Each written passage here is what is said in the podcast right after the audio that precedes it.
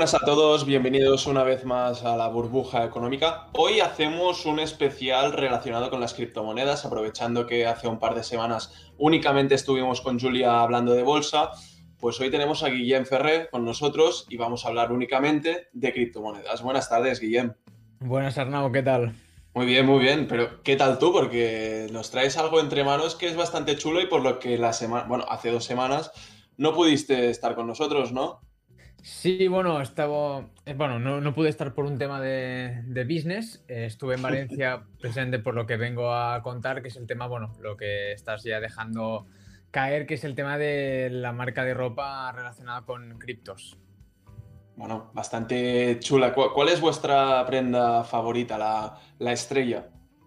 Nosotros la estrella fue una que, o sea, la, cosa es que con la preventa ya vendimos casi todo el stock de algunos diseños y ahora mismo pues no se pueden comprar, algunos sí. Y tuvimos que lanzar un diseño que estábamos preparando, lo tuvimos que avanzar, estuvimos toda la noche diseñándolo, o sea, acabando de ultimar los detalles de la maqueta y demás, y es el de Bitcoin Social Club. Este es uno que es, bueno, es espectacular, está súper guapo, al menos para mí. Y luego el que también nos reclaman mucho, el que está muy chulo, es el de Fact Mall o el de Fact Access. El fact, el yo creo que tendría que ser el producto estrella, ¿eh? Pero ¿qué hacéis? ¿Camisetas? ¿Hacéis sudaderas? Mm, no, no, hacéis prendas de, de pantalón, digamos, ¿no? De momento no. O sea, la cosa es que esto es el inicio de algo bastante tocho. O sea, ya no, ya no nos queremos centrar solo en la ropa, sino queremos más allá otros sectores y otras cosas que no puedo revelar porque van a estar muy guapas. Y cosas que nos, a nivel de, de algo relacionado con criptos no se está viendo. O sea, no se está viendo, no se está vendiendo en ningún sitio. O sea, queremos innovar en este aspecto, pero teníamos que empezar por la ropa para empezar a testear el producto, pero tiene muy buena pinta, la verdad. Y si alguien que nos está escuchando quiere ir a comprar vuestras sudaderas, ¿qué tiene que buscar? ¿Dónde tiene que ir? Tiene que ir a www.cryptoboyoficial.com, igual que mi Instagram, y ahí pues va a encontrar lo que está disponible, lo que no, y simplemente pues hace el pedido y listo. La, siguiente tendríamos que hacer una colaboración, arroba videnext, arroba CryptoBoyOficial, ¿no? A una sudadera que esté así customizada un poco por los dos, por nuestros integrantes de, todo el equipo, que seguro que quedaría bastante chula. Sí, por poder se puede hacer. Aparte ahora estamos en contacto con, una, con un proveedor de aquí en Maresma, así que se podría hacer alguna, algún diseño exclusivo para el equipo. O sea, que esto no lo dudes porque lo podemos tirar para adelante. Y bueno, pasando ya de este tema, em, estamos en una, en, un, como tú lo llamas, un rally alcista. Yo no paro de ver números verdes por todos lados. O sea, es entrar en cualquier lugar, números verdes. Miras la cuenta, números verdes. Pero sobre todo hay una cosa que me está sorprendiendo y para mal. El tema del Dogecoin. ¿Qué, qué está pasando y por qué está teniendo tantísima importancia dentro del sector? Mira, yo, toda la gente que me sigue, lo digo siempre y lo repetiré hasta el día que muera, Dogecoin es una moneda de mierda, o sea, literalmente es una moneda de mierda, o sea, es puro casino, es especulación, ¿vale? O sea, no tiene ningún respaldo por detrás, es puro juego, ¿vale? El problema que hay detrás de Dogecoin ya no es que sea una mierda como tal, sino que la comunidad es una mierda. Es decir, estoy viendo mucha gente que, está incentivando la compra de Dogecoin eh, o otras eh, criptomonedas eh, como SafeMoon, Elongate, etcétera, etcétera, eh, Rocket Moon, que con los nombres ya te lo dicen todo, que básicamente son criptomonedas que son de subir, bajar, pues, o sea, es pura especulación. Entonces aquí tienes un problema, sobre todo la gente que está empezando, que se dejan guiar por lo primero que ven a cuatro personillas que hacen cuatro vídeos, hablan sobre, no, esto va a subir, te vas a hacer rico, vas a ganar tanto porque puedes subir a tal, y son los primeros que palman pasta porque son los que compran arriba y los demás venden y luego estos son los que palman y luego te dirán que, son, que las criptomonedas son una estafa. Y hay mucho revuelo porque, bueno, Dogecoin es una moneda que la apoya Mark Cuban, el fundador, bueno, no, el, propietario de los Mavericks de, la NBA, eh, Elon Musk, famoso Elon Musk. También entonces aquí hay un problema y es que a la mínima que dicen algo, el precio sube sin razón. Y ahora estamos en, en medio de, hostia, puede subir o puede bajar. Mm. Bueno, el propietario de los Dallas Mavericks es bastante extrovertido, la verdad, y no es, no es raro verlo en salidas de tono. No sé si esto es una, es una de estas salidas de tono, pero lo que sí que se prevé es que Elon Musk vaya a televisión y que hable sobre el tema. Y no sé yo si esto podría disparar todavía más el auge que está teniendo esta criptomoneda. Y lo que tú dices, que mucha gente va a ganar, la gente que sabe lo que es, pero hay mucha otra que verá el auge, se meterá y terminará, terminarán palmando. No sé hasta qué punto la responsabilidad va a ser de, de Elon Musk eso. Al final la responsabilidad es de cada uno. O sea, si tú palmas pasta en Dogecoin es porque eres un poco tonto y porque te hacía falta. Y, esto, y, es la verdad. Porque lo que pasa, y yo lo que creo que va a pasar, y esto lo he explicado, he, subido en mediodía un TikTok, que lo voy a subir luego a Instagram, que yo explico eh, cómo relaciono lo del 8 de mayo con otras situaciones que se han vivido en el pasado. Por ejemplo, hace no mucho eh, hubo como un, un bulo de, hostia, vamos a comprar XRP para subirlo porque va a subir, porque le vamos a llevar al dólar, no sé qué y la gente empezó a comprar. ¿Qué pasó? Que el día, el día justo que tenía que subir, bajó. Eh, lo mismo, el día del Doge, que era el 20 de abril, ¿vale? En teoría, pues era el día del, día del Doge, iban a subir muchos memes, iban a disparar el precio a un dólar. Eh, ¿Qué pasó? Cayó un 40%, un 30-40% la moneda en 24 horas. Igual que XRP, ¿eh? o sea, XRP subió a 0,70 y el día que salió llegó a 0,30. O sea, bajó mm. un 40 céntimos así de, la nada. Entonces yo creo que va a pasar lo mismo con, con Doge el día 8 está subiendo ya eh, porque la gente está comprando y la gente que es lista y la gente que ha provocado todo esto o que va a, va a salirse con, beneficio va a vender antes del 8 o el día 8 va a vender y la gente se va a comer los mocos. Precisamente la gente que digo que no es experta y que no sabe mm, gestionar este tipo de, eventos. Hmm. Bueno, además quiero que hagas un poco de publicidad porque me gusta a mí seguirte en todos lados.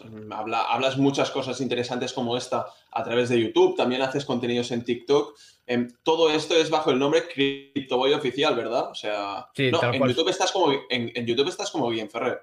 No, me cambié el nombre. Me cambié el nombre. Pues sí, sí, sí, sí. Es todo CryptoBoy Oficial. O sea, en TikTok, en Instagram, en YouTube y en Twitter, bueno, CryptoBoy off, porque no me deja ponerlo todo, es demasiado largo. Mira, te, voy a dar un tema, el cual puedes tratar en próximos vídeos, y es la residencia digital que se está hablando que quiere instaurar, eh, bueno, el Principado de Andorra, el tema este de que están diciendo que no hará falta eh, ir a vivir realmente ahí con, temas relacionados con, por ejemplo, bueno, para youtubers, para gente que, que trabaja en el mundo de Internet y que no, necesitan una residencia física, están, bueno, están en proceso de crear esta residencia digital. ¿Nos puedes contar un poco realmente qué es esto de la residencia digital? Porque queda un poco raro al final. Si tú vives en un sitio, ¿cómo, cómo puede ser que, tu residencia digital esté en otro lugar? Bueno, a ver, esto es algo bastante reciente. Yo me he enterado justo hoy eh, a través de Wall Street Wolverine, ¿vale? Eh, me he enterado del tema de residencia fiscal. Justo un colega me lo ha mandado y le he dicho que vamos de cabeza a. O sea, ya, ya, veremos cómo se hace, pero yo voy a ir de cabeza a hacerlo.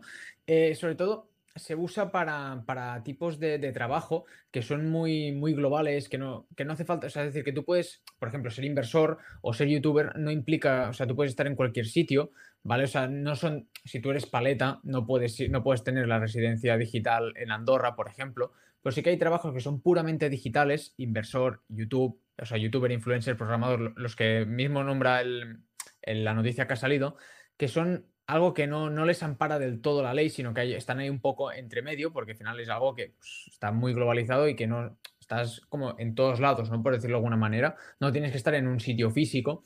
Entonces van a hacer lo, lo mismo que ha hecho Estonia, si no recuerdo mal, Estonia también. Eslovenia, Eslovenia. ¿Eslovenia? Creo. Ah, Estonia, Estonia, perdón. Sí, sí, Estonia, Estonia. Estonia ha hecho lo mismo. O sea, Estonia debe tener una residencia digital que tú no hace falta que estés ahí eh, físicamente. Entonces, Andorra, evidentemente, viendo eh, la de gente que se está yendo, dicen, hostia, pues vamos a ampliarlo y a generar mucha más pasta y a crear, o sea, a atraer a muchos más inversores o eh, youtubers o cualquier trabajo que entre dentro de este, de este ámbito, ¿no? Que esto ya lo veremos cuando se termine el, cuando se termine de realizar lo que sería el, texto, ya veremos qué trabajos entran y cuáles no. Porque ahora de momento es un poco especulación, a lo mejor entrarán solo unos cuantos y a lo mejor inversor no, ¿no? Pero bueno, tiene muy buena pinta. Yo voy, si me incluye, voy de cabeza. ¿A ti, ¿A ti, te gustan estos temas? Tú, tú en todos estos temas te mojas. Yo sí, a mí me la suda. Yo tengo muy claro lo que digo y me da igual. O sea, yo, yo, yo, por ejemplo, mira, era de los que yo no me iría a Andorra por temas de, bueno, pues por X temas personales, no, no, me, no me iría a Andorra. Pero coño, si tengo una residencia digital en Andorra, puta madre, tío, más fácil no me lo pueden poner. Beneficios por todos los lados. ¿eh? Mira, en Wall Street Wolverine dice, eh, Andorra aspira a ser la Estonia del Sur y la residencia digital es una forma de atraer talento e inversión sin necesidad de que la persona o la empresa traslade su residencia de forma física en Andorra. Por lo tanto, es lo que tú dices, o sea, beneficios por todos los lados. Totalmente, totalmente. O sea que yo creo que esto va a ser un antes y un después para Andorra, porque mucha gente no se está yendo a Andorra por, porque a lo mejor es un palo, tienen la familia, tienen la mujer. Eh, yo sé de gente que no se va precisamente por esto. Si les dejas, si les montas una residencia fiscal, vamos, eh, ya te, digo yo que la, mitad dejarán de pagar impuestos en, España, te lo aseguro. bueno, lo que está claro también es que, volviendo al tema de las criptomonedas, estamos en un momento de auge. Estamos viendo máximos históricos en muchísimas criptomonedas, empezando por la que seguramente es la más importante de las altcoins, que es Ethereum. Máximos históricos. Y no sé yo si esto va a seguir al alza o tiene que cortarse ya esta progresión. No sé cómo se encuentra el tema ahora mismo. Mira, Ethereum creo que tocó los 3.600 dólares, ¿vale? O sea, hay noticias, evidentemente la noticia te, sale cuando toca el máximo histórico, pero creo que llegó a tocar los 3.600, depende de qué exchange, algunos sí, otros no, pero es muy heavy. Yo creo que aún, incluso, aquí hay dos cosas, ¿vale? Es decir, aún le queda, ¿vale? Yo creo que aún, aún queda ciclo alcista, creo que estamos empezando el ciclo alcista y te explicaré por qué.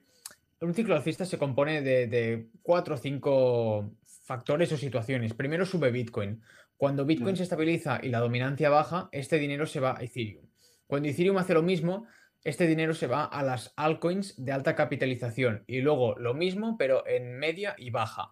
¿Vale? Entonces, ahora mismo estamos viendo el máximo histórico en Chainlink y máximo histórico en Dogecoin, máximo histórico en Cardano, que son criptomonedas de altcoins de capitalización alta.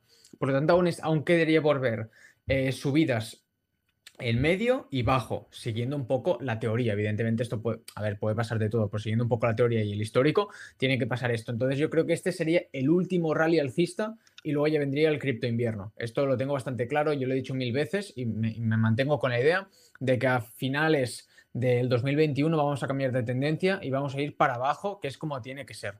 Y espero que, sea así. tu, tu previsión es que hasta finales de 2021, hasta diciembre de 2021, digamos, o sea, esto es imposible ser exacto, obviamente, pero noviembre, diciembre de 2021 tiene que ir a la alza y a partir de enero del 2022, eh, febrero, etcétera, etcétera, tiene que estabilizarse y bajar. O será un pico, será un pico repentino hacia abajo. No, un pico repentino es imposible, es, es, demasiado. Eh, la cosa es que, por ejemplo, cuando cayó de 2017 a 2018, eh, tardó, creo, si no me equivoco, prácticamente un año. No, eh, sí, no. bueno, no lo sé. Sí, no, no, es que no me acuerdo ahora de las fechas, pero que no, tardó, o sea, no, fue una bajada de, de 20.000 a 3.000, mm. sino que tuvo sus meses, estuvo varios meses subiendo y bajando. En plan, pro siempre tendiendo a la baja, ¿vale? ¿Qué es lo que va a pasar? Es decir, yo creo que a partir de septiembre, eh, yo incluso te diría que yo antes de, terminar vacaciones, yo ya me liquidaría de todo lo que no quieras tener a largo plazo. Esto, bueno, al menos para mí. Ahora, ahora la pregunta se abre. Para ti, ¿cuándo terminan las vacaciones? Mm, bueno, yo siempre tengo vacaciones. pero, pero tú cuando dices, para mí, antes de que terminen las vacaciones, mm, agosto. va a ser agosto. Vale. Sí. Yo te diría que de septiembre para, adelante eh, no compres cripto. O sea, es, a ver, es una recomendación, evidentemente, lo que dices tú, no tengo la bola de cristal, pero eh, ya es un riesgo muy elevado eh, y yo no recomiendo, sobre todo a la gente que está empezando o que tiene poca idea, que no es un experto, yo no recomendaría entrar a partir de septiembre, octubre máximo, dependiendo cómo vean, verían. Sí, sí, pero bueno, después de, vacaciones yo no entraría. Y luego ya empezaría el cambio de tendencia y nos iríamos para abajo, pero de forma progresiva. Evidentemente, no vas a ver, de pronto te vas a levantar y vas a ver de Bitcoin de 57 mil dólares a 30 mil, sino que va a ser algo progresivo y que vamos, pero que va a ser una realidad, porque mm, eh, bueno, te lo diría Julia aquí mismo, la, economía son ciclos de mercado, por igual que las, las criptomonedas no se libran. Bueno, eh, aprovecho que abres el nombre, bueno, sacas el nombre de Julia. Le queremos mandar un abrazo muy fuerte desde aquí porque no está con nosotros. Aparte de que estamos haciendo un especial sobre criptomonedas, que él seguramente le habría encantado estar aquí para aprender, para, para aportar su granito de arena, tuvo un pequeño accidente de tráfico, le dieron por detrás con el coche y tiene un pequeño tirón cervical, por lo tanto no, no se encontraba en condiciones de, de estar aquí acompañándonos. Le recupera, bueno, le deseamos una pronta recuperación. Supongo que tú también, Guillem, le quieres mandar todo tu amor. Evidentemente, como siempre. ¿eh? Muchos que Se que se recupere muy rápido.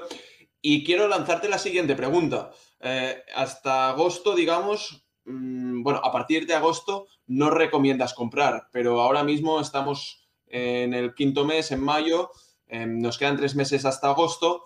Durante estos tres meses, mm, yo creo que tampoco se tendría que recomendar muchísimo, ¿o sí? Mm, eh, sí y no, y es una muy buena pregunta, Arnau, básicamente porque lo que tú tendrías que estar comprando es que aquí aquí ya depende de la estrategia de cada uno, ¿vale? Yo, por ejemplo, eh, sí que sigo, yo en una, parte sí que la sigo comprando, pero son monedas que voy a mantener a largo plazo. Es decir, que me da igual el precio, porque, es decir, Bitcoin, por ejemplo, yo Bitcoin sigo comprando porque me da igual al, precio que esté, porque yo sigo acumulando porque ya es a largo plazo, es de cara a 2025.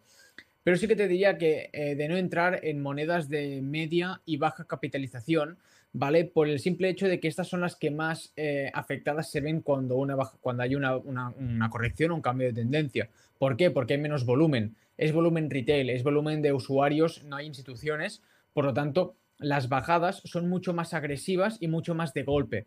Entonces, eh, cuando hay bajadas se nota. Por lo tanto, yo recomiendo no comprar estas. Yo lo que estoy comprando, Bitcoin, Ethereum y altcoins de alta capitalización, del top 10, ¿vale? Para que nos entendamos. Eh, hmm. que serían Chainlink, Cardano, Polkadot, Ethereum, Bitcoin, etcétera, etcétera.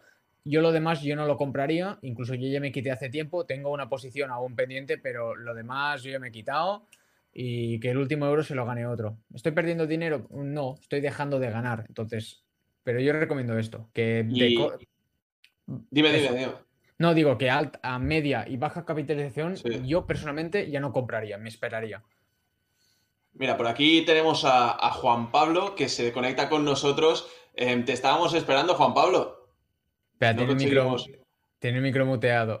No conseguimos lograr la conexión. Bueno, em, vamos a intentar, vamos a seguir intentando conectar con él. Recordamos que estamos cada uno desde su casa, lo hacemos como podemos, tenemos la, conexión cada uno que, puede, por lo tanto, em, intentamos traeros el mejor contenido siempre pero dentro de unas, unas limitaciones que, nos proporciona el hecho de estar en casa, obviamente. Volviendo, eh, Guillem, a este tema, eh, de estas que tú comentas, Cardano, Polkadot, etcétera, ¿cuáles son las que mejor potencial tienen a corto plazo? No, yo te diría más a largo plazo realmente.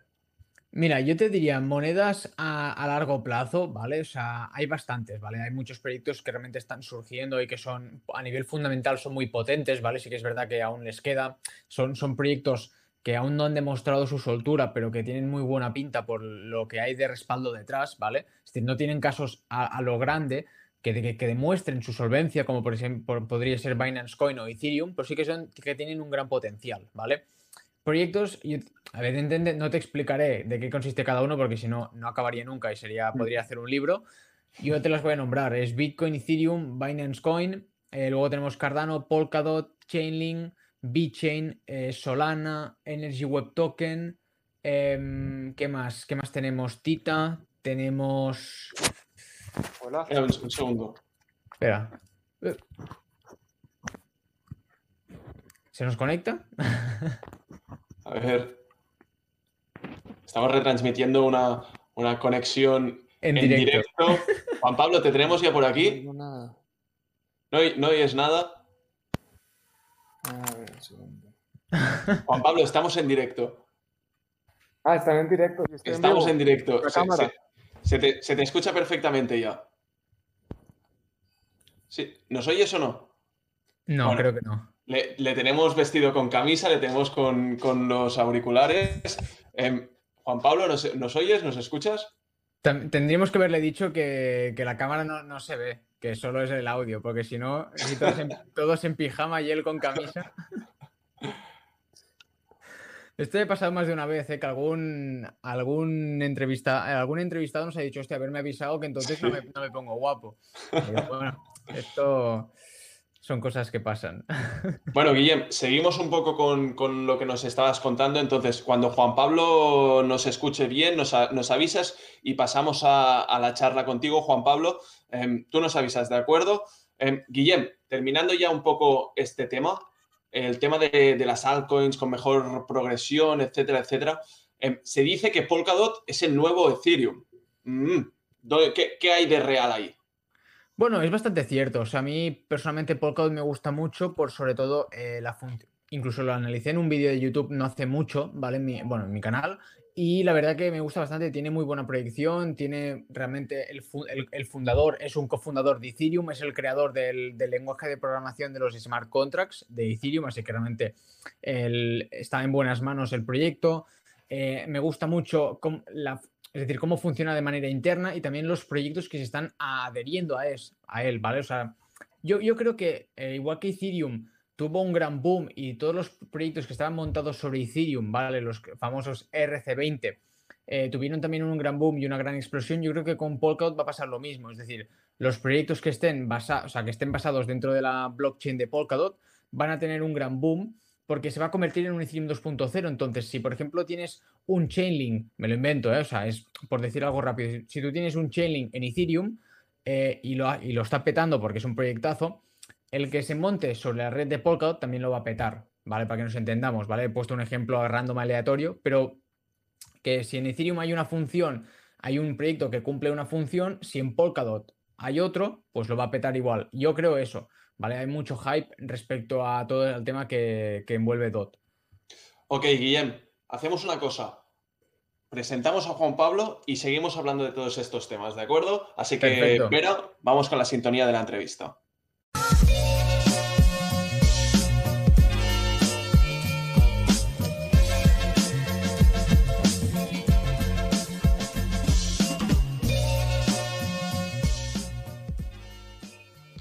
Buenas, Juan Pablo. Hola, ¿cómo están? ¿Cómo va todo, Arnaud? Eh, Guillem, mucho gusto. ¿Nos escuchas, ¿Nos escuchas bien? Hemos retransmitido, hemos retransmitido cómo entrabas en, la sesión. Eh, te hemos visto con tu camisa, bien, bien arregladito, bien puesto. Em, y no es, no es para menos. Juan en cripto es como te conoce muchísima gente y además actualmente te encuentras realizando contenido para Bit2Me, ¿verdad? Eso es correcto. Además de estar realizando contenido por cuenta propia, también trabajo con, con Bit2Me haciendo unos noticieros diarios para mantener a la gente informada sobre lo que está pasando en este emocionante ecosistema de las criptomonedas. Eh, Guillem, nuestro compañero, también hace su propio contenido relacionado con el tema de las criptomonedas. Y me interesa sobre todo un tema que ha salido recientemente, no sé si, es, si te has enterado de eh, que Andorra quiere sacar la residencia digital. No sé si, estás enterado de este tema y si sabes de qué va, ¿qué opinas respecto a esto? No lo sabía, supongo que debe ser similar a lo que está, a lo que está haciendo Estonia, que tiene su residencia digital, pues me parece genial. Entre más alternativas tengamos los seres humanos para movernos por el mundo, para hacer negocios, para... Eh, es, que, es que no entiendo, a mí el tema de los límites y las fronteras inventadas por la humanidad no me gustan, entonces siempre que existan eh, otros países que pretendan eh, tratar de quitar esas barreras de alguna forma, eh, me parece genial y pues si lo están haciendo de forma digital creo que facilita mucho las cosas. Entonces no, no conozco la, la iniciativa para hablar en detalle de la misma, pero en general por lo que me has contado, lo celebro. Sí, bueno, mm, veis que tanto Guillem como nuestro invitado em, tienen exactamente la misma, la misma opinión respecto a este tema, por lo tanto, nos los vamos a creer. Ellos saben mucho más que, que, no yo, por ejemplo, por lo tanto, yo también me los voy a creer. Ojo con el micro que se escuchan ruiditos, Juan Pablo, por lo tanto, tranquilo, tranquilo. Em, hemos dejado algunos temas en el tintero con Guillem y me gustaría que nos los contaras tú. Bueno, antes de nada, ¿Estás contento con el trabajo que estás realizando en Bit2Me, sobre todo porque al final sé que si, si tú haces tu, propio contenido vas a estar contento con lo que tú realices, pero en Bit2Me estás contento con, el trabajo que estás realizando? Claro que sí, estoy, estoy muy contento. El equipo, la verdad es que es espectacular. Es un equipo de una calidad humana y profesional muy alta. Eh, lo único que de pronto no me gusta mucho es que me, me quita mucho tiempo para, y, también contenido para yo mismo eh, hacer, digamos, crear ese contenido. A ver, que, la, lo que me estoy refiriendo es que al estar eh, reportando todas las noticias al día, pues es muy bueno porque me mantengo al tanto, pero también no puedo o, no, no sería como muy conveniente reutilizar ese contenido. Entonces, en mi canal, pues yo ya no puedo dar noticias. No, es que no pueda, incluso Bit2Me sin ningún problema me dejaría, pero no, no me siento bien haciéndolo, repitiendo cosas en ambos canales. Entonces, eso sería como lo único, pero en general eh, no soy solo yo, ¿no? Hay un equipo detrás, yo simplemente eh, grabo los videos, también pues hago parte de, eh, la parte editorial, digámoslo así, buscar las noticias, seleccionarlas, escribir su resumen y pensarlo en la cabeza, porque yo no tengo un guion, simplemente me acuerdo de unos bullet points de cada noticia y los voy contando. Pero es un trabajo en equipo y sí, estoy, estoy muy contento. La verdad, creo que es una empresa muy profesional, están haciéndolo todo muy bien y seguramente les va, les va a ir muy bien en el futuro. Mira, Juan, a mí me, me chivaron, ¿puede ser que seas profesor de una universidad? Yo soy profesor de distintas universidades, incluso en, Barcelona trabajo con un par de universidades, en, Madrid también, en Colombia, he trabajado con varias universidades, sí. Eh, eres, eh, eres profesor de la Pompeu, ¿no? Si no me equivoco. sí, de Barcelona School for Management, que es como la hermana mayor de la Pompeu. Vale, vale, vale. Es que no, más que nada decirte lo que yo, yo me gradué en la Pompeu y decía, hostia, pues me sorprendía no haberte visto por ahí, pero bueno, claro, al final como estás en una, no estabas dentro del edificio de la Pompeu, digo, no, no, me, no me suena, pero ojalá, haber, ojalá haberte tenido como profesor, la verdad. esto, esto son palabras mayores, ¿eh? No, de acuerdo, es, es, un honor para mí. Estaba, normalmente las clases son en Balmes, en el edificio de Balmes. Va. Ah, ¿en Balmes? Ah, pues es donde está. 134, si no estoy mal. Sí, sí, sí, pues donde iba yo. Hostia, pues no, no, no nos cruzamos, ¿eh? Hostia, qué curioso. No, no, pues hubiera sido entretenido. Lo único que a mí, por ejemplo, ¿de qué das clases exactamente? ¿De, criptomonedas y demás o de economía? Principalmente de, de blockchain, de Bitcoin, o de, criptomonedas, de criptoactivos. Todo, el, tema de la tecnología blockchain aplicada a las finanzas y lo que se viene pues de las finanzas descentralizadas y todo este nuevo paradigma que estamos viviendo. Eh, pero entonces es, es, blockchain aplicado a mercado de capitales y finanzas. Mm. Pues Juan Pablo. Digo, sería interesante que lo hubieran añadido a mi carrera, porque yo estudié empresariales y digo, pues a mí esto no, me lo han explicado. O sea, que algo mal han hecho. Bueno, eh, vamos a, realizar aquí una, tarea de, convenios, vamos a hablar con la Pompeo y vamos a decir que redirijan ese contenido a, esta otra carrera. Pero Juan Pablo, hemos estado hablando antes con Guillem el tema del rally alcista que estamos viendo ahora mismo con las criptomonedas. Em, supongo que, tú estás bien enterado de todo este tema pero, mm, claro, la, pregunta que surge, y es habitual, es ¿hasta cuándo va a ser esto? Guillem nos comenta que su, bueno, él, prevé que hasta finales de año más o menos va, a haber este mercado alcista, este rally alcista. No sé si tú lo ves igual o, tienes una opinión dispar sobre el tema. Sí, yo personalmente lo veo similar, no sé si igual. Eh, ¿Qué pasa? Que cuando las personas empiezan a pensar eh, todos en la misma línea, eh, pues entonces que vamos a pensar en, oiga, hay que tomar utilidades antes. Y, en, la medida en que todos queremos tomar utilidades antes, pues ese pico de pronto incluso se anticipa un poco y es antes de final de año. Eh, esto que, dice Guillem, supongo que, y, que lo pienso yo también, viene por los comportamientos históricos que ha tenido Bitcoin y el mercado de las criptomonedas antes, ¿no? Eh, Bitcoin tiene, ha, tenido, ha presentado hasta el momento unos comportamientos, digámoslo así, cíclicos por el tema en parte del halving, que es que se reduce la recompensa eh, de los mineros a la mitad.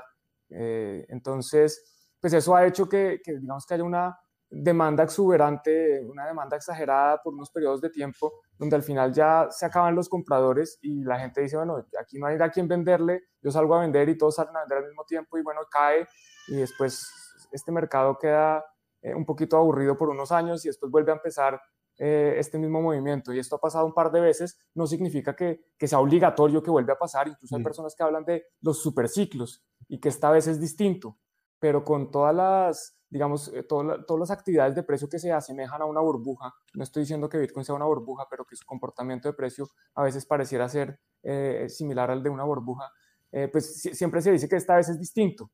Entonces yo personalmente no creo que esta vez sea distinto, yo estoy de acuerdo con Guillem que hacia finales de este año eh, vamos a empezar a ver una corrección en los precios. De pronto empezamos con Bitcoin y después se demoran un poco más las demás eh, criptomonedas, como ha pasado antes, pero no significa que, el comportamiento histórico se vaya a repetir, ¿no? Esto es simplemente una indicación que tenemos de lo que podría llegar a pasar.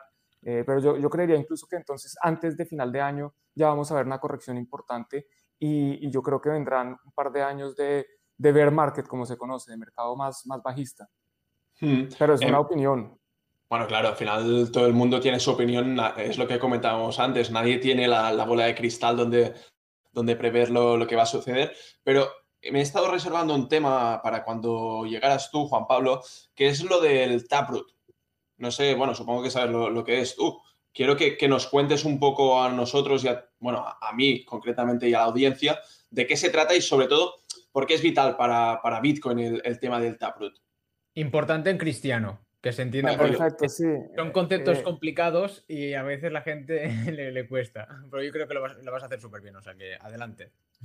Bueno, el, código de Bitcoin, eh, digamos que cuando Satoshi Nakamoto lo lanza por primera vez, pues no es perfecto. Tenía incluso bastantes errores y se han descubierto distintas optimizaciones y con el tiempo también se van viendo que, que se quieren hacer algunas actualizaciones al código. Eh, la idea de Taproot, lo que pretende hacer Taproot es traer nuevas funcionalidades a Bitcoin. Pues eso, son varias cosas, en realidad Taproot son distintas propuestas. Como funciona Bitcoin es que los desarrolladores cuando quieren hacer un cambio tienen que hacer una propuesta, esto se llama como BIP, Bitcoin Improvement Proposal, una propuesta para mejorar Bitcoin. Entonces la idea siempre es cómo vamos a mejorar Bitcoin. Los desarrolladores tienen que crear la propuesta, escribir el código, es verificado por varias personas, se pasa a, pruebas, etcétera. Eso es un proceso bastante eh, complejo, toma mucho tiempo. Taproot se viene desarrollando prácticamente desde 2017 y lo que específicamente pretende hacer Taproot es que, primero, las transacciones ocupen menos espacio en la blockchain. Entonces, hoy en día, por ejemplo, si Juan Pablo quiere enviar una transacción a Guillem, en la, en la blockchain de Bitcoin tendremos que escribir, Juan Pablo quiere enviar 5 Bitcoins a Guillem en tal fecha. Eso es una, una transacción. Con Taproot sería JP envía 5 Bitcoins Guillem fecha. Entonces, como que se acorta el espacio, ocupa menos espacio en la blockchain y eso hace que, primero, la transacción sea más barata, segundo, quepan más transacciones y adicionalmente, pues que todas las transacciones en general sean más baratas porque, eh, digamos que asumiendo que se mantiene la misma demanda, la misma cantidad de transacciones que entran, pues caben más transacciones en el bloque. Entonces, pues eso mejora la, usabilidad. Por otro lado, también pretende eh, mejorar la privacidad. ¿En qué sentido la privacidad? En Bitcoin se pueden hacer algunas transacciones que son un poquito más complejas que Juan Pablo le envía a Guillem.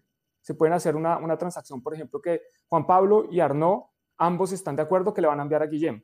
O Juan Pablo, Arnaud y Mario van a enviarle a Guillem. Y dos de ellos tienen que firmar la transacción para que Guillem, Guillem la reciba. O incluso una transacción más compleja, que puede ser Juan Pablo puede, le quiere enviar a Guillem, pero solo puede hacerlo después de cinco años. Y todas estas transacciones que son un poquito más complejas eh, también ocupan obviamente mucho más espacio en la, en la, blockchain de Bitcoin, porque hay que escribir más, más código, hay que escribir más, más líneas de código diciendo todo lo que se va a hacer. Bueno, pues con Taproot todo esto se va a poder simplificar y todas estas transacciones van a aparecer iguales. Para un, un usuario, digamos, externo que no sabe que no es Juan Pablo o que no es Arnaud que está enviando la transacción, no van a poder identificar si es una transacción sencilla o es una transacción compleja.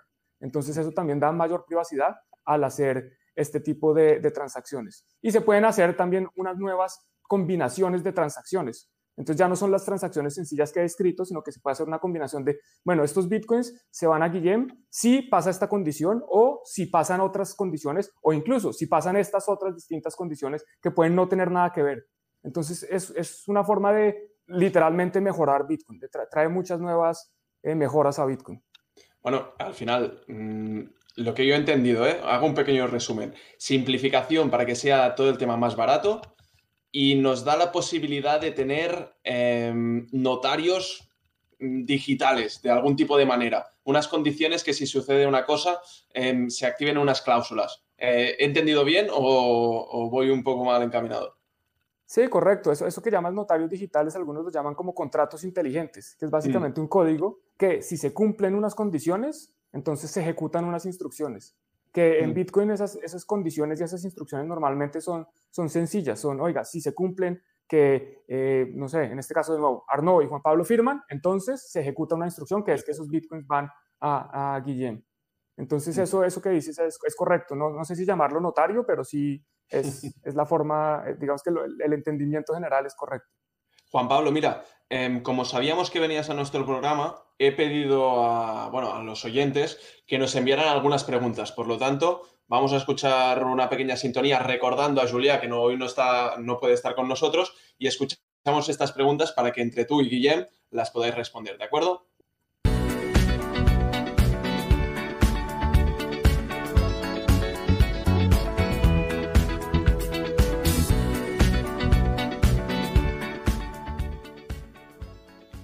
Lanzamos la primera pregunta.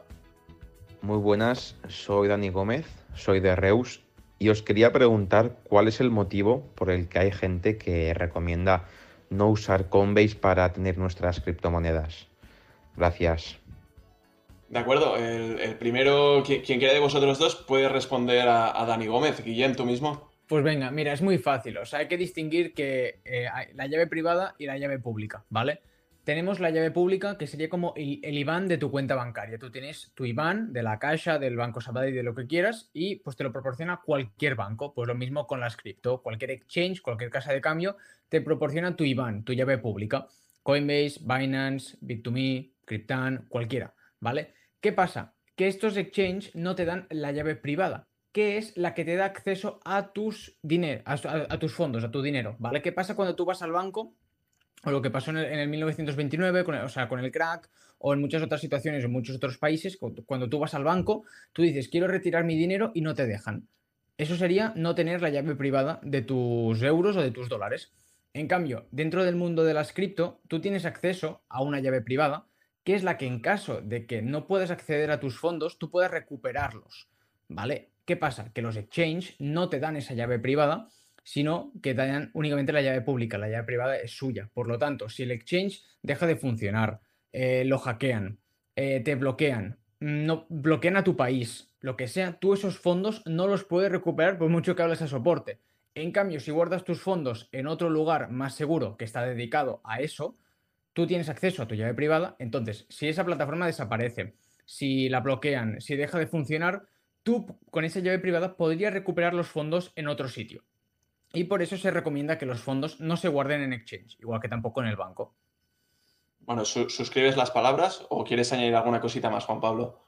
Mm, completamente de acuerdo. Creo que lo único, como para resumirlo, es eh, la Bitcoin, cuando Satoshi Nakamoto nos ofrece esta tecnología, gran parte de su poder es que nosotros podemos tener, digamos, ser soberanos de nuestros recursos, que es tener control directamente de los recursos.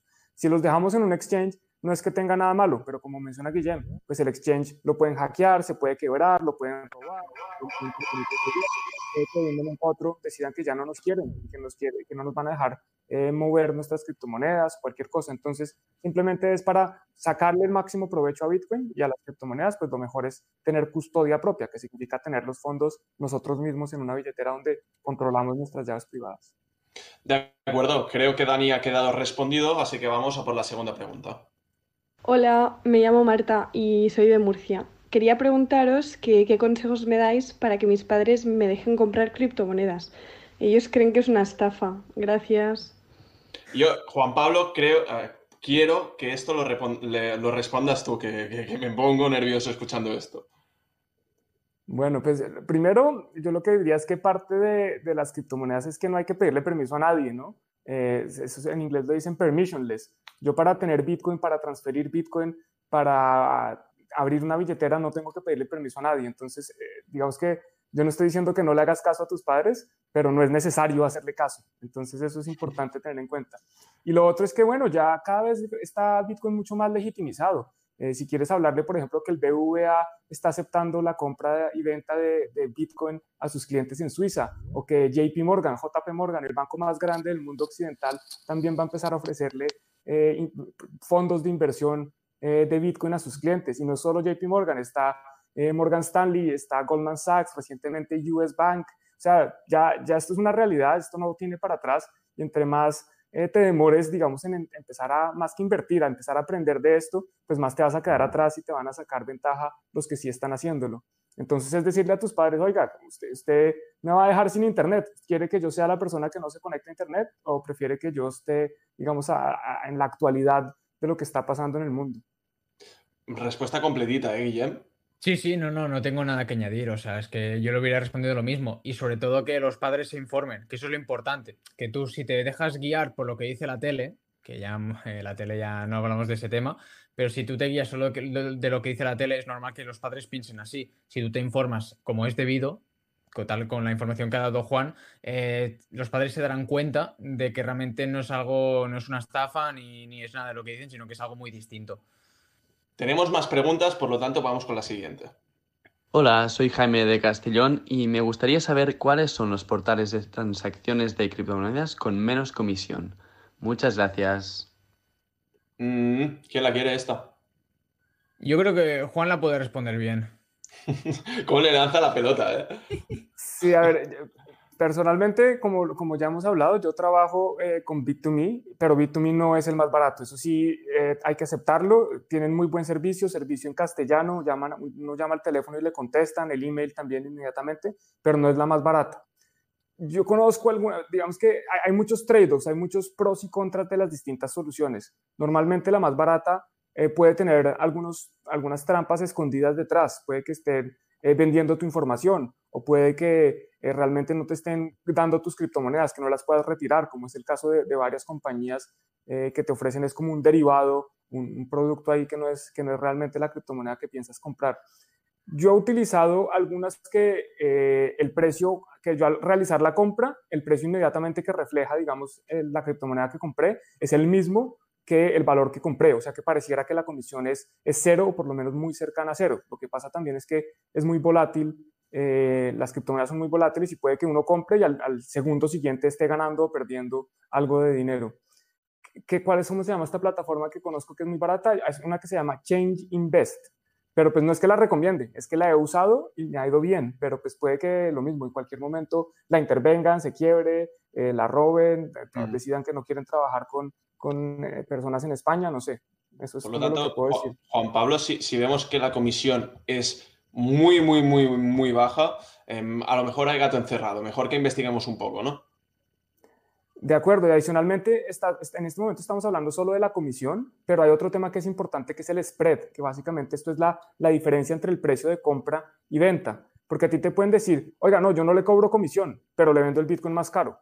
Entonces, tal vez es mejor pagar una comisión y comprar un Bitcoin más barato. Eh, hay que ver. Entonces, hay que tener mucho cuidado porque, como dices bien, Arno, eh, puede haber gato encerrado. en Colombia decimos lo barato sale caro. no, aquí también, ¿eh? Sí, sí. Creo, que esta, esta expresión es bastante internacional. Vamos con la siguiente pregunta. Hola, buenas. Me llamo Nico Brasó y soy de Mataró. Me gustaría saber qué pasa si no me acuerdo de mi contraseña de mi cartera digital. ¿Hay alguna manera de recuperar mis, mis monedas? Yo, creo que, Guillem, que te veía muy lanzado porque sé que este tema lo has tratado bastantes veces, creo que está bien. Yo, yo les dije que venías tú de Bit2Me. Supongo que, se refiere por ese, por ese sitio. Mm, hablando de Bit2Me, Juan Pablo. A ver, si, si, pierdes tu contraseña de entrar a un exchange como es Bit2Me, eh, no hay ningún problema. Te toca hacer un procedimiento de recuperar la contraseña. Eso puede tomar un tiempo, te toca demostrar tu identidad, eh, te toca contactar a soporte y, lo puedes hacer. Si pierdes las llaves privadas o la contraseña de una billetera eh, que tienes tuya, donde tú controlas tus bitcoins, ahí sí no hay nada que hacer al respecto. Y eso es parte de, lo que Bitcoin ofrece. Es, una, es un gran poder, pero es una gran responsabilidad. Y por eso, pues también una recomendación es siempre tener guardadas las llaves privadas o digamos esa contraseña de acceso. Normalmente esta, estas llaves privadas, hay una analogía que son 12 o 24 palabras, que son como esas eh, semillas de recuperación, son unas palabras que te permiten recuperar esa, tus, tus Bitcoin o tus criptomonedas. Entonces lo que yo recomiendo siempre es tenerlas guardadas por lo menos en dos sitios distintos, eh, muy seguros, para que si se te llega a perder en un sitio, si se la comen los ratones o si se moja y se, se daña, pues puedas acceder al, al, del otro sitio. Pero sí, hay que tener mucho cuidado porque si pierdes, es como si pierdes una, si tú andas con oro por la calle y, y, se te cayó la pepita de oro, se te cayó y la perdiste. Muy difícil que la puedas volver a encontrar. Guillem, di lo tuyo. No, no, que si la has perdido, al final tienes que aprender y hay una frase que es, bueno, no, lo voy a decir bien, no, no me voy a pasar, que lo ha dicho con, buena intención. Al final es importante esto, tienes que guardarlo y guardarlo y guardarlo y guardarlo en 10.000 sitios, eh, nunca en el ordenador, siempre en, sitios físicos.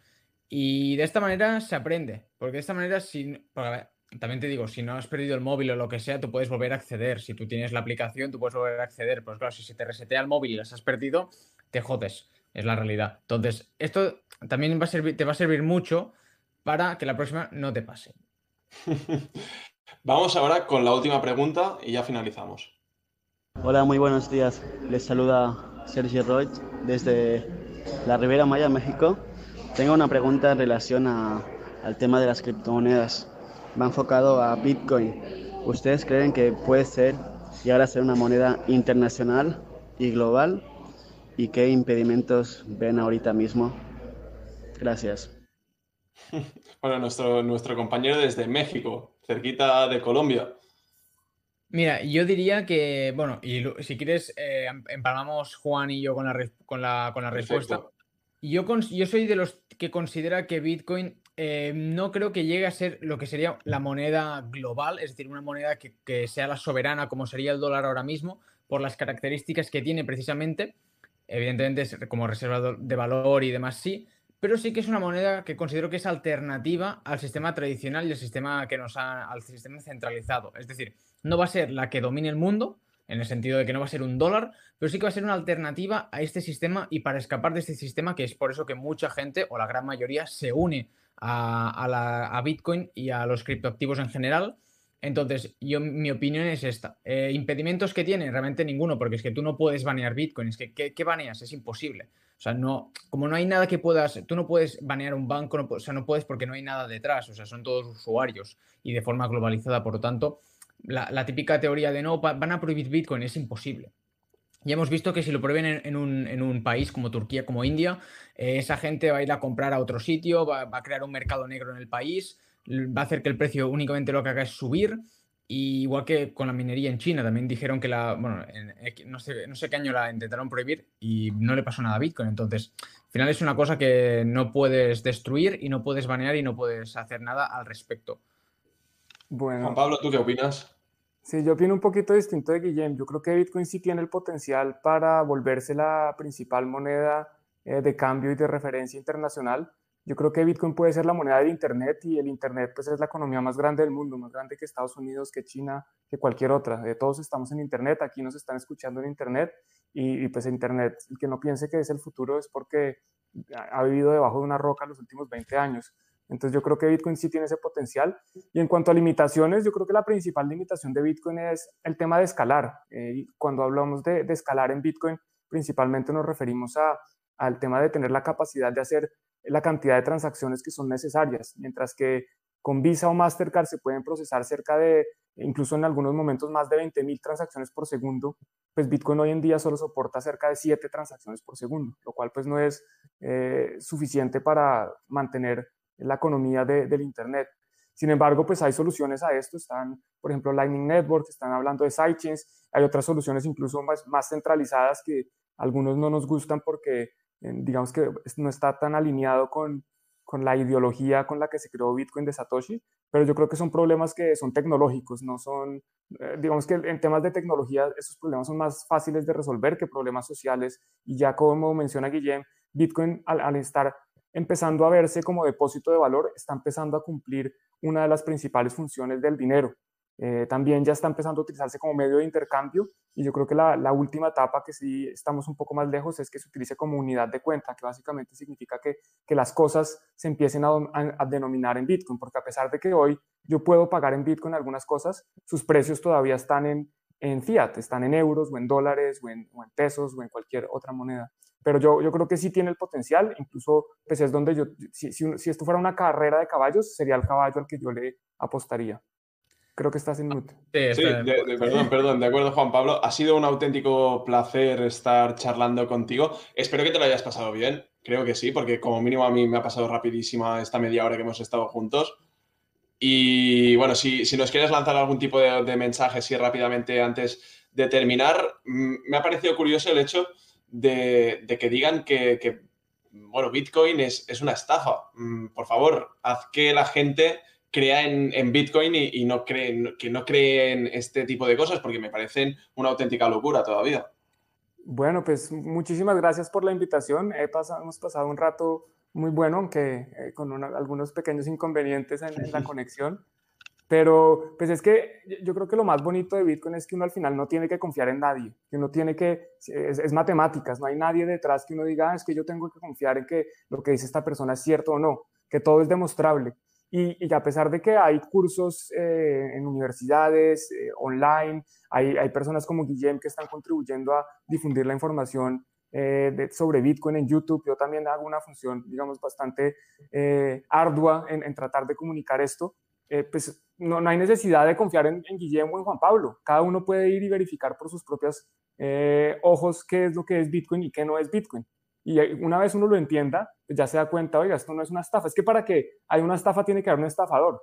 Y aquí no hay, no hay estafador, no hay nadie detrás, no hay nadie que, que te esté quitando tus bitcoins o que te esté quitando tu dinero a cambio de venderte bitcoins. Hay gente que compra y vende bitcoin, como comprar y vender una piedra o un pedazo de oro o, dólares o acciones. Es, un mercado. Entonces, cuando uno ya lo entiende, eh, no necesita que alguien le diga, no, tranquilo, esto no es una estafa. Ya la gente, eh, digamos que la invitación es esa, la invitación es que aprendan, a que busquen la información, la información está ahí y hay mucha gente compartiéndola para que sea más fácil acceso. Y una de estas fuentes de información son Juan en Cripto, que le podéis, le podéis seguir en, en YouTube, también CryptoBoy Oficial, que es Guillem en YouTube también, para que estéis informados de, absoluta, de absolutamente todo. Em, ya con esto nos despedimos, Juan Pablo, que vaya muy bien, muchísimas gracias. Guillem, contigo también nos despedimos, ha sido un placer compartir este rato con los dos. Y hoy tenemos una frase de salida que es, la criptomoneda es un concepto tan poderoso que casi puede derrocar a los gobiernos. Esto lo, lo dijo Charles Lee y con esto me despido sin antes, eh, bueno, me quiero acordar de deciros que nos sigáis a nosotros también en Instagram, arroba bidenex.es. Y bueno, con esto terminamos hoy y volveremos de aquí dos semanas con otro invitado, con muchísima información y con muchísimas ganas de difundirla y de hablar con todos vosotros. Un placer, un abrazo a todos.